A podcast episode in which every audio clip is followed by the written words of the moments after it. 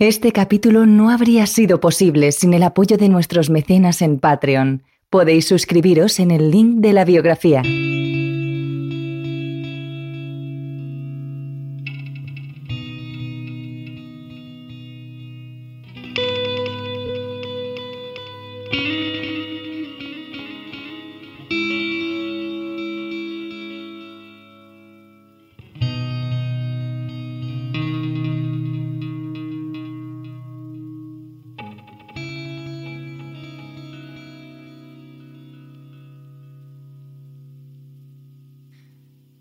Todos escuchamos música, cuando estamos felices, cuando estamos tristes, cuando estamos enfadados.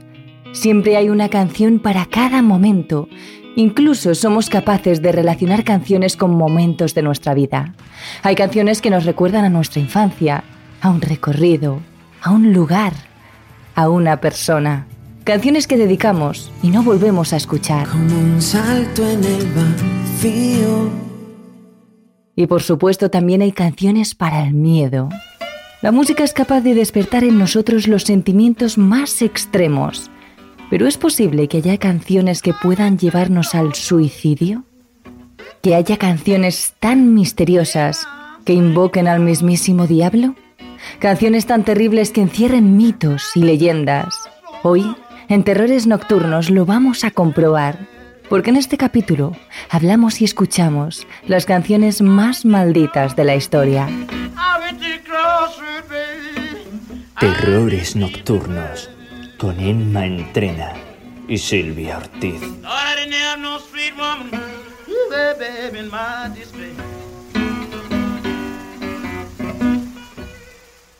How Laura Love de Led Zeppelin.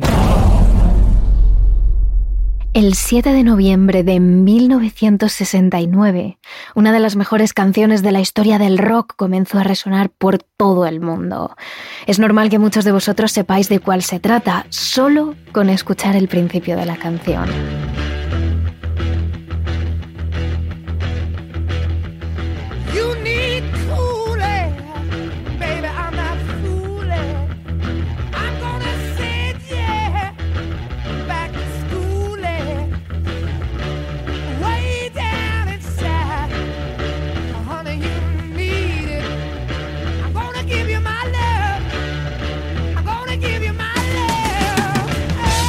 Porque efectivamente hablamos de Whole Lotta Love, del famosísimo grupo británico Led Zeppelin. Esta canción sin duda es uno de los éxitos de su segundo álbum y en general uno de los más conocidos y cantados por millones de personas que a día de hoy continúa siendo todo una joya en el mundo del rock.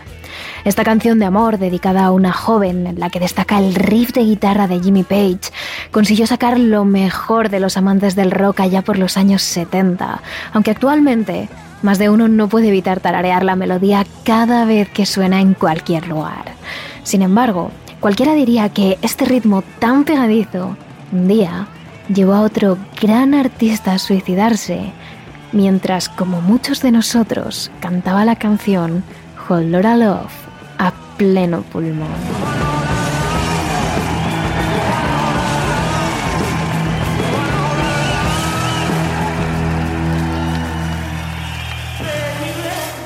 Nos situamos en Anaheim, en California, Estados Unidos, 17 de noviembre de 1966, momento en el que nació Jeffrey Scott Buckley, más conocido como Jeff Buckley.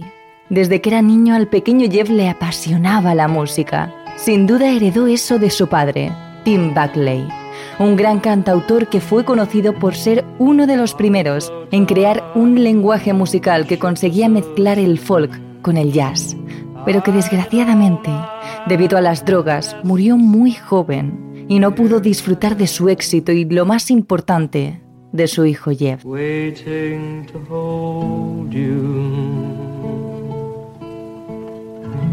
Sin embargo, esto no frenó la vida del joven y sus ganas de introducirse en el mundo de la música. Y desde el primer momento en el que tuvo la oportunidad, Jeff comenzó a crear música, a componer, a dejarse llevar por las notas y la melodía durante horas, días, semanas y años.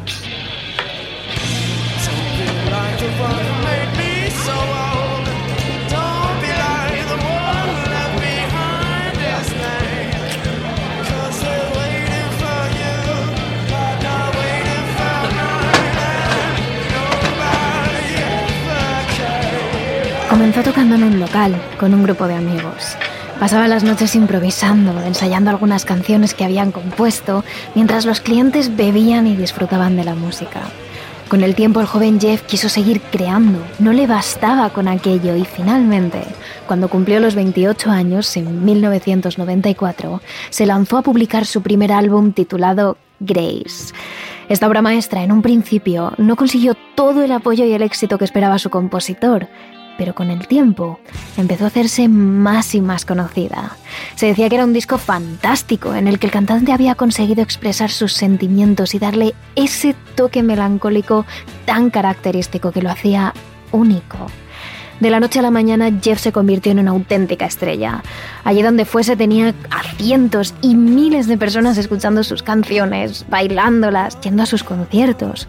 Su vida pasó a convertirse en un tren de emociones que circulaba a una velocidad vertiginosa. En un primer momento la fama consiguió hacerle muy feliz. Al fin y al cabo, había cumplido sus sueños. Pero con el tiempo, el cansancio, las críticas, la constante mirada de cientos de miles de personas y la fama le llevaron a encerrarse dentro de sí mismo y a convertirse en un personaje que solo era conocido y aclamado por su música. Más allá de eso, a nadie le importaba cómo se encontrase realmente.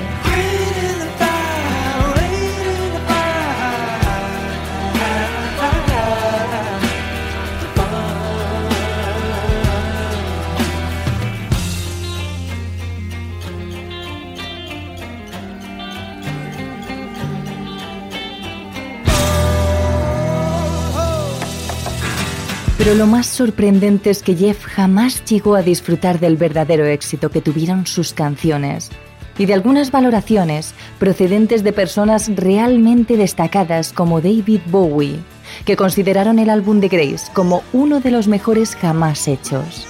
Ni él ni nadie eran conscientes de que ese álbum que tanta fama tuvo y tantísimo gustó a todo el mundo sería el primer y único álbum que Buckley sacaría antes de su muerte.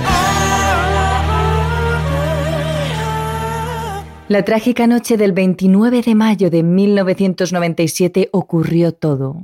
Y es aquí cuando entra la canción de Led Zeppelin, How Low Love, y el rumor que corre desde entonces y que asegura que esa canción está maldita. Esa noche Buckley había viajado hasta Memphis para grabar el que sería su segundo disco, llamado My Sweetheart the Drunk.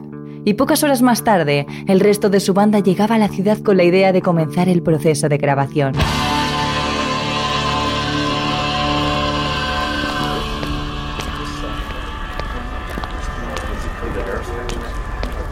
Como Jeff llegó bastante antes, esa noche despejada y con una temperatura muy agradable, decidió darse una vuelta por la ciudad acompañado de uno de los técnicos de sonido y gran amigo, Keith Footy. Recorrieron todas las calles acompañados de canciones de John Lennon y James Addiction, mientras hablaban de ellos, de sus vidas y de lo que el segundo disco les depararía. Al cabo de las horas ambos se dieron cuenta de que llevaban demasiado rato caminando, lejos, sin rumbo y debían volver cuanto antes al estudio de grabación, ya que su manager había ido al aeropuerto a recoger al resto del equipo para llevarlos directamente al lugar fijado. Pero cuando intentaron hacerlo les ocurrió lo que se temían. Tras tanto tiempo caminando, sin apenas darse cuenta de dónde iban, Jeff y Foti se habían perdido. Intentaron sin éxito reubicarse y saber al menos hacia dónde dirigirse. Pero por más que lo intentaron, no había manera. Los pocos que respondían a la pregunta de dónde estaba aquel estudio de grabación no tenían ni la menor idea y otros tantos les daban direcciones totalmente opuestas. Finalmente, cansados de tanto preguntar y de tanto andar, Buckley propuso a Foti ir a la ribera del río Wolf para tocar la guitarra y seguir escuchando música sin importar las tareas y obligaciones que debían estar cumpliendo en ese momento.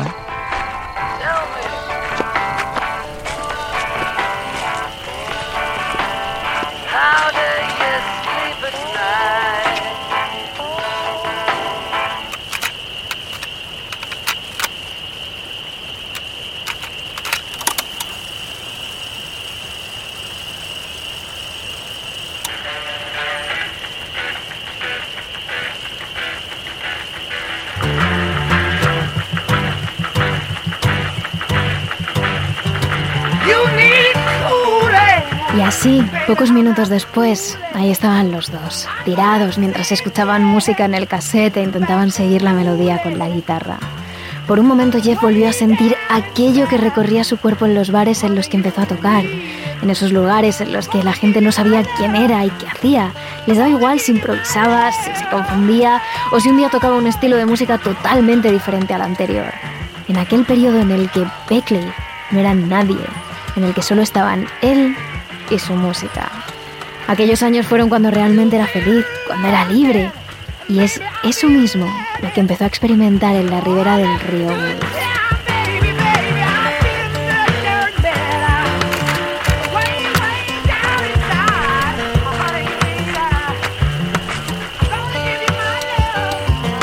Mientras Foti tocaba la guitarra, Jeff cogió el cassette y caminó hasta la orilla del río.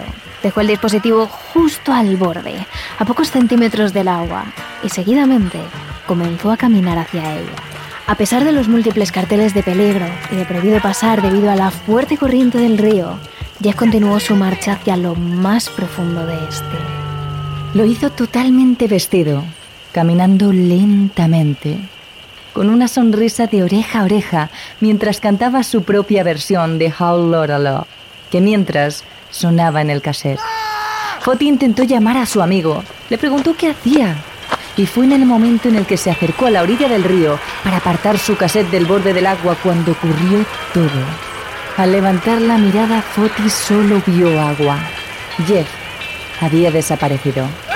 Comenzó entonces a llamarle a gritos, a decir que dejase de bromear, amenazar a este con que si no salía del agua ya, se iría al estudio solo. Todo ello mientras sonaba la canción de Led Zeppelin a todo volumen a través del aparato. Pero por más que Foti gritaba, nadie respondía. Hasta pasados cinco días, no se encontró el cuerpo de Jeff en el río, mucho más allá de donde se había introducido. Lo identificaron gracias a su piercing en el ombligo, ya que debido al tiempo que había pasado en el agua, estaba prácticamente irreconocible.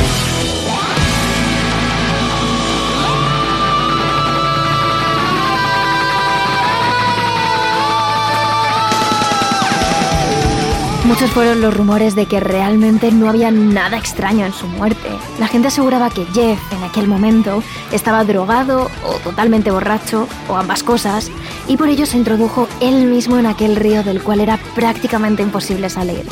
Sin embargo, la autopsia realizada posteriormente no reveló la presencia de alcohol ni de drogas en su cuerpo. No había tomado nada que pudiera alterar su percepción.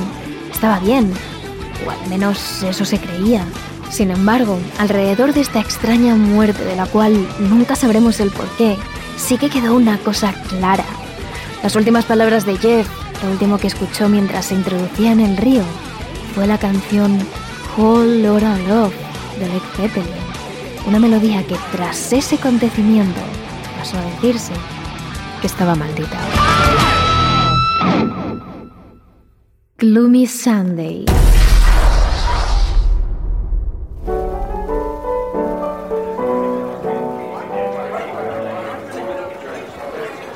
En el año 1933, el compositor húngaro Rerso Seres estaba trabajando en un restaurante de Budapest en el que se dedicaba a amenizar la velada de los comensales mientras tocaba un fantástico piano de cola. Seres tocaba para caballeros de traje y damas finamente ataviadas, con esos vestidos ajustados del periodo de entreguerras. Pero no era un periodo fácil para Hungría. En realidad no era un periodo fácil para Europa. La intolerancia, el racismo y el antisemitismo de la Alemania nazi se cernía sobre toda Europa. Y Seres, un artista judío y que simpatizaba con las ideas comunistas, lo tenía todo en su contra. En medio de esta situación, Seres entonces con 34 años, estaba intentando hacerse un hueco como compositor, pero aún no había conseguido lanzar ninguna canción. Y por si fuera poco, su novia, a la que él consideraba el amor de su vida, lo abandonó. El hombre pensaba que nada podía ir peor, y en ese momento ese desengaño amoroso marcó su vida y su carrera musical. Rerso Seres viajó hasta París para componer una canción que plasmara todo el pesimismo y la desesperación que se vivían en Europa, a la vez que su dolor por el abandono de su novia. Poco a poco las notas empezaron a fluir en su piano al ritmo de jazz y una letra lúgubre y metafórica comenzó a acompañarlas hasta que Ceres compuso una historia de amor. La historia de un hombre cuya amada muere. Finalmente, la tituló Vega Vilagnak. El mundo se acaba.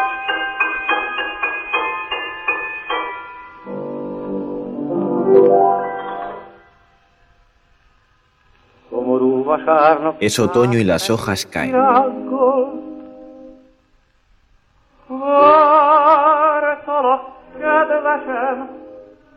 Todo el amor ha muerto en la tierra.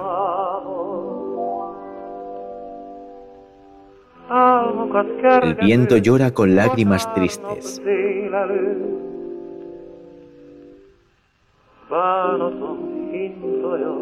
Mi corazón nunca más esperará una nueva primavera.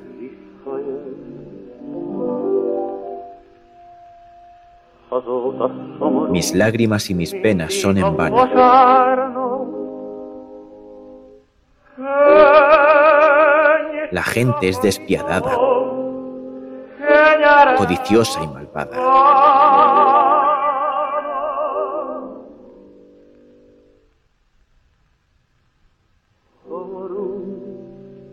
El amor ha muerto.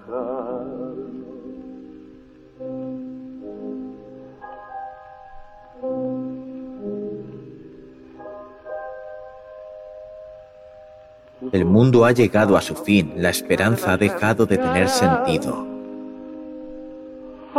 Las ciudades están siendo arrasadas, la metralla hace música.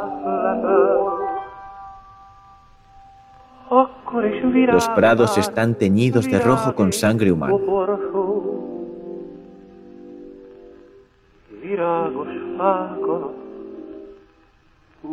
Hay muertos en las calles por todos lados.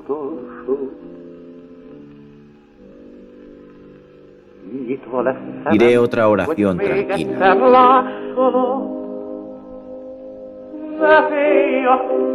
La gente es pecadora, Señor. Se equivoca.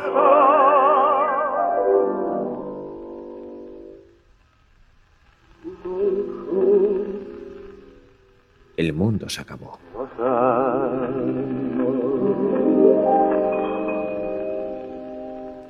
Ceres introdujo la canción entre los temas que tocaba en el Kiski para venderlo, y aunque para él había sido desgarrador escribirla y tenía una de las letras más melancólicas que se recuerda, cada noche el ritmo de jazz transportaba a los comensales del restaurante que no podían evitar emocionarse. Y finalmente, Ceres estuvo convencido de que esa canción era lo mejor que había compuesto nunca y de que tenía que venderla a alguna compañía. Así que la envió a productoras de Hungría, Francia e Inglaterra. Pero todas, sin excepción, le rechazaron por el mismo motivo. Era demasiado deprimente. Así lo explicaba una de las cartas de rechazo que Ceres recibió. Son terribles los sentimientos que arrojas y la desesperación que muestras. No creo que hagamos ningún bien a nadie si la publicamos para que escuchen una canción como esta. Finalmente, en 1935, con la ayuda del poeta húngaro Laszlo Jabor, Ceres aceptó a cambiar la letra de la canción por una menos sombría, por la letra que hoy todos conocemos, y retitularla como Smorov Vajarnap, Gloomy Sunday en inglés y Domingo Sombrío en castellano. Domingo sombrío con cien flores blancas.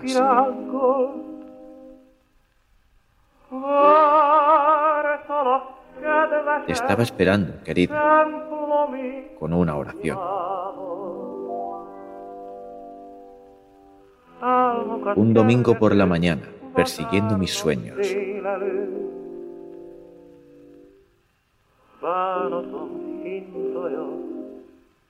El carruaje de mi pena regresó a mí sin ti. Desde entonces mis domingos han sido siempre tristes.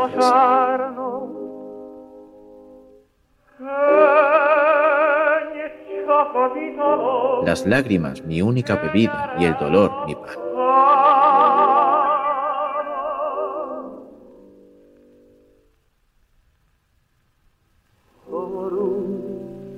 Domingo sombrío.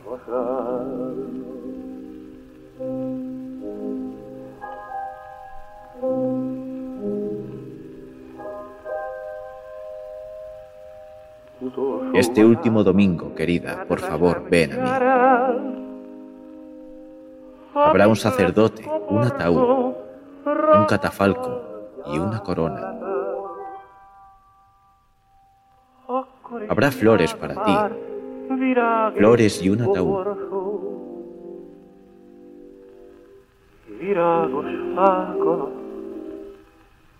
Haré mi último viaje bajo los árboles en flor.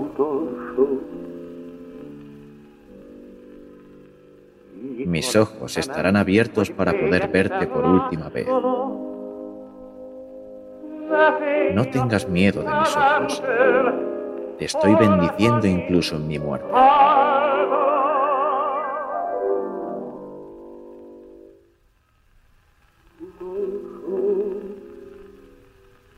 El último domingo. Miles de personas en toda Europa, sobre todo en Hungría, comenzaron a escuchar día tras día ese Clomy Sunday, que les acompañaba en uno de los periodos más duros de Europa. Parecía que todo comenzaba a mejorar para László, pero entonces comenzó la leyenda.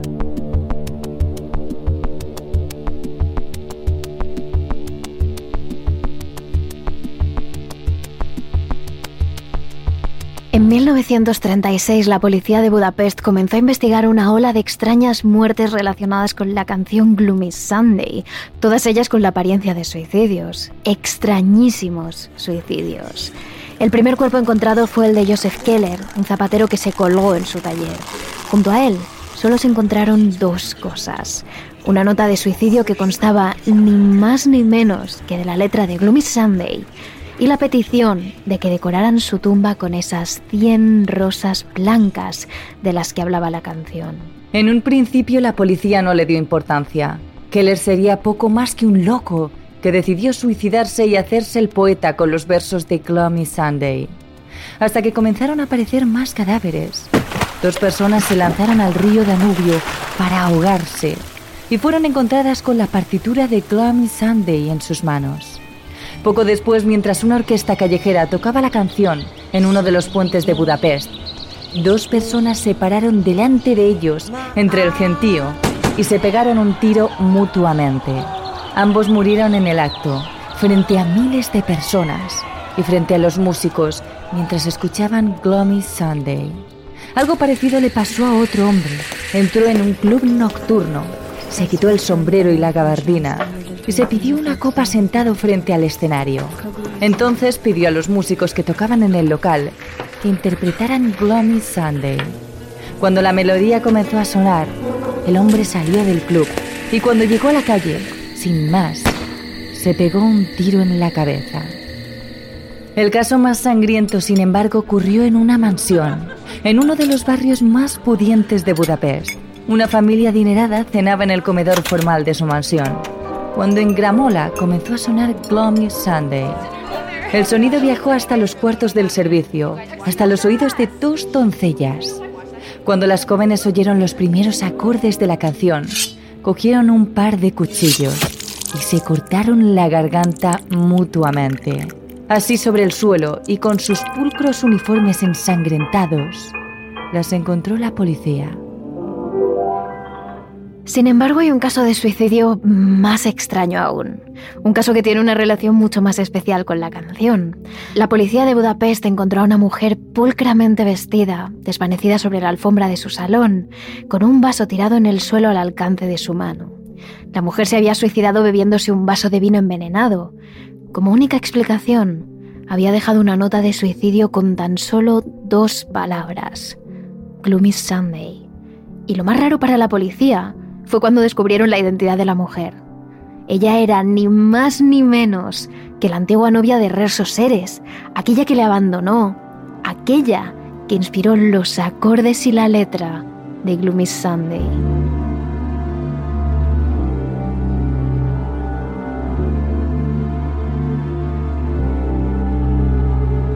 La policía echó las cuentas y finalmente llegó a la conclusión de que había 18 suicidios directamente relacionados con Gloomy Sunday.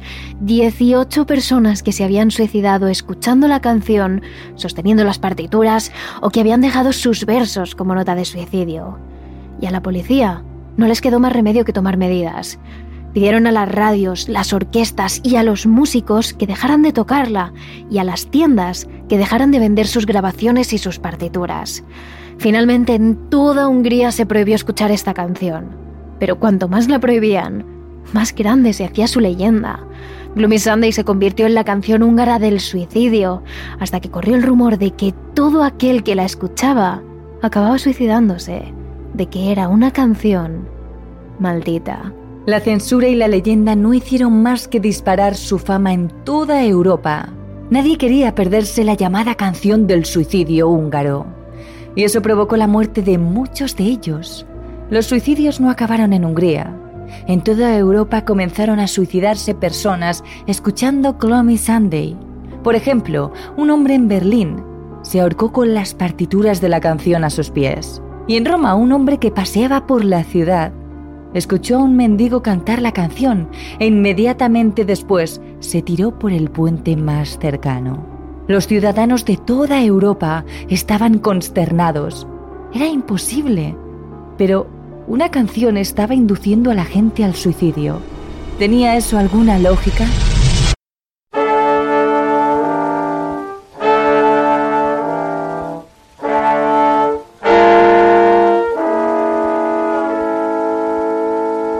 En medio de toda esa controversia, la canción llegó a Estados Unidos de la mano del compositor Sam M. Lewis, que tradujo la canción al inglés. Y en 1936, el músico de jazz Hal Kemp y su banda grabaron por primera vez Gloomy Sunday en inglés. Eso sí, tardaron bastantes meses, pues por algún motivo la melodía perturbaba extremadamente a los músicos.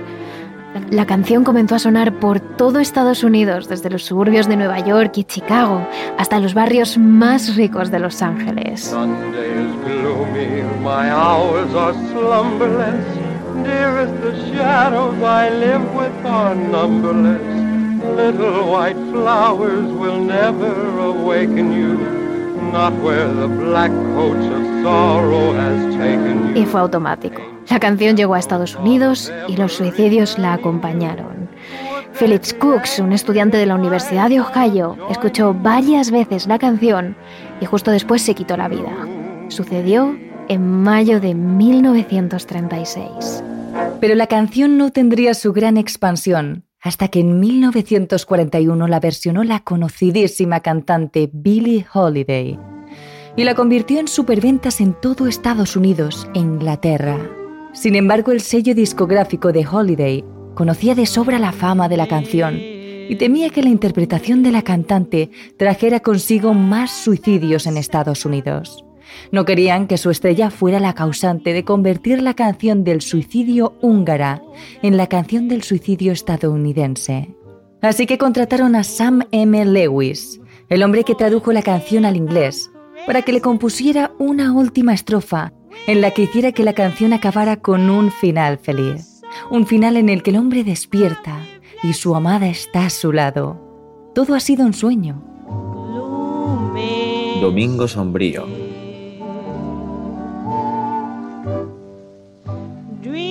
Soñando. Solo estaba soñando.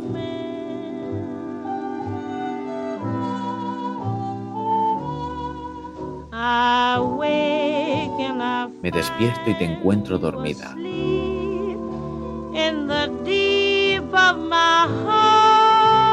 En lo más profundo de mi corazón, cariño.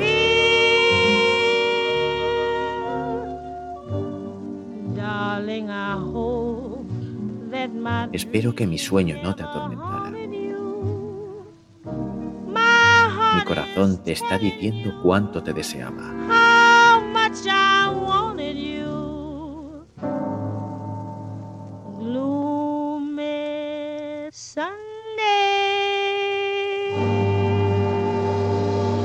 Un final feliz que, desgraciadamente, tampoco funcionó.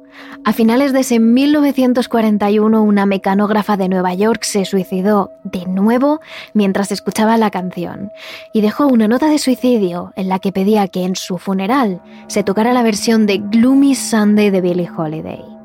Llegados a este punto, la histeria entre la gente era tal que estaban convencidos de que la leyenda era cierta, de que todo el que escuchaba esta canción acababa por suicidarse. De hecho, la BBC, la radio más importante de toda Inglaterra, tomó cartas en el asunto. La emisora prohibió que se tocara cualquier versión de la canción que tuviera letra, ni las originales ni las que estaban en inglés. Solo se permitió que se pusiera en su emisora una versión instrumental. ¿Y funcionó? Pues ni aún así. Cuando el 1941 estaba a punto de llegar a su fin, hubo varias llamadas a la policía. En una de las calles más céntricas de Londres, los viandantes se quejaban de que desde una ventana se reproducía una canción en bucle con un sonido altísimo, algo que molestaba mucho a todo aquel que pasaba por allí. Cuando el policía llegó allí, en medio de una mañana neblinosa y triste, se dio cuenta de que la canción que sonaba desde una ventana era una versión instrumental de Gloomy Sunday y de que llevaba sonando en bucle más de una hora. El policía, consciente de la fama de la canción, subió a investigar el piso del que salía el sonido. Cuando llegó, se encontró la peor estampa posible. Una mujer, desmadejada en el suelo de su apartamento, con un bote de pastillas vacío en la mano y a su lado un fonógrafo que reproducía Gloomy Sunday en bucle. Al final, se calculó que Gloomy Sunday estaba relacionada con más de 100 suicidios en toda Europa y Estados Unidos. Al menos los que se saben y están registrados, pero se sospecha que hubo muchísimos más. Y esto perturbaba terriblemente a su autor. Resoseres, en una ocasión le dijo esto a un periodista. Ah, me encuentro en medio de este éxito mortal como acusado. Esta fama fatal me duele. Lloré todas las desilusiones de mi corazón en esta canción y parece que otros con sentimientos como el mío han encontrado su propio dolor De hecho, la canción estuvo relacionada al menos con un suicidio más, el del propio Resoseres.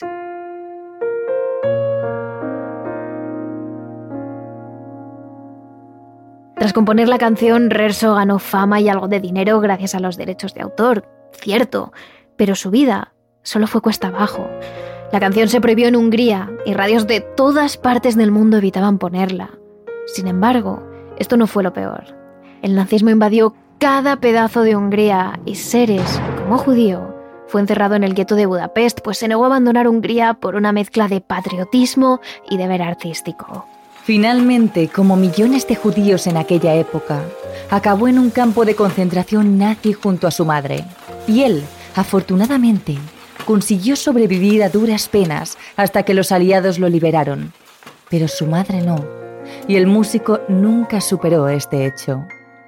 El hombre, simpatizante con las ideas comunistas, pensó que cuando las tropas de Stalin entraran en Hungría y el comunismo tomara el poder en su país natal, todo iría mejor para él. Sin embargo, las autoridades comunistas desconfiaban de él precisamente por el éxito que había tenido su Gloomy Sunday en Estados Unidos, su territorio enemigo. Así que la existencia postbélica de Seres no pudo ser más miserable. Tuvo que enrolarse en un circo ambulante donde estaba a cargo de tocar el organillo y de un show de trapecismo, hasta que finalmente una lesión en la mano le obligó a centrarse plenamente en la música y comenzó a tocar en bares de mala muerte. Pero nunca más conseguiría componer otro éxito. Y eso, saber que nunca podría componer algo tan bueno como Gloomy Sunday, le reconcomía por dentro. Finalmente, en 1968, cuando contaba con 69 años, saltó por la ventana de un bloque de Budapest en un fallido intento por suicidarse. El hombre ni siquiera consiguió suicidarse a la primera.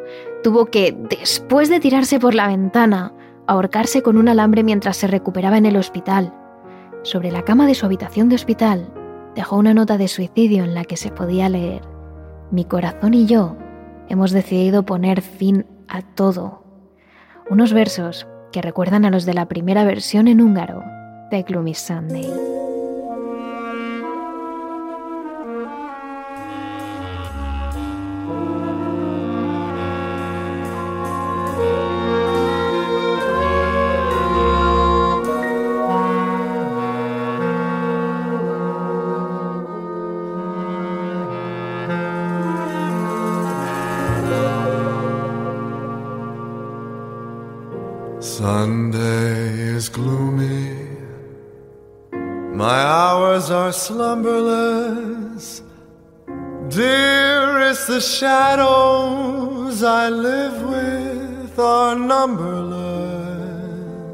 Puede ser que una sola canción provocara una epidemia de suicidios en toda Europa y Estados Unidos. Los historiadores creen que el contexto lo es todo. Nunca ha habido un periodo más triste para Europa que la década de los 30. De hecho, en ese momento se registraron las tasas de suicidio más altas de la historia.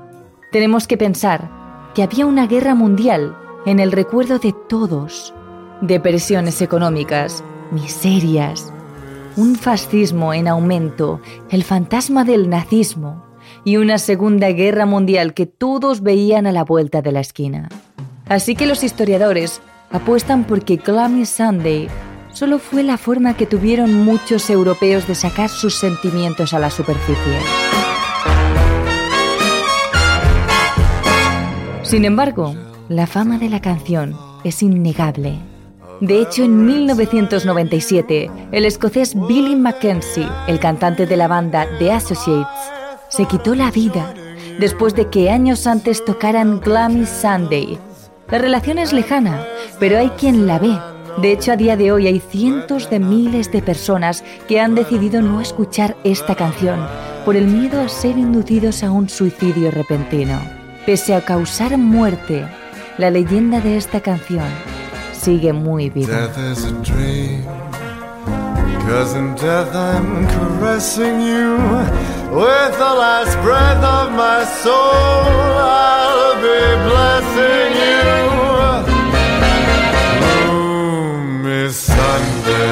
En ocasiones podríamos decir que los sucesos trágicos que ocurren alrededor de una canción son simplemente una casualidad. Sin embargo, hay ciertos momentos en los que tantas casualidades juntas son quizá demasiado sospechosas, ¿no creéis? Pero esto no queda aquí. Otra de las canciones más malditas que existen podría ser del mismo grupo que hemos mencionado al principio, de Led Zeppelin, y es su gran éxito, Stairway to Heaven. Es por ello que os hemos preparado un capítulo extra analizando todo el significado de esta canción, sus orígenes y las desgracias ocurridas con este éxito en nuestra página de Patreon. Así que no te olvides de convertirte en un mecenas para poder escuchar todo este capítulo extra. Y a los que ya nos apoyáis en esta plataforma, muchas, muchas gracias. A lo largo de esta semana y como siempre estaremos subiendo más contenido a nuestras redes sociales. Somos arroba terroresn en Twitter y arroba terroresnocturnos barra baja trn en Instagram y TikTok. Y ahora, ten más cuidado si escuchas estos grandes éxitos de los que hemos hablado en el capítulo, porque quién sabe si todas las leyendas que giran a su alrededor son reales o no.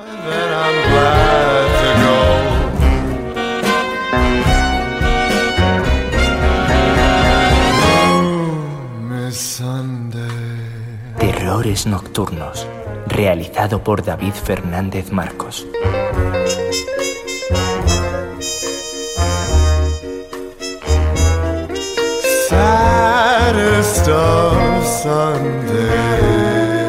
Escúchanos también a través de nuestra cuenta de terrores nocturnos en Speaker, Evox, Spotify, YouTube o Apple Podcast y síguenos también en nuestras redes sociales de Twitter, arroba terroresn o en nuestro Instagram, Terrores Nocturnos Radio.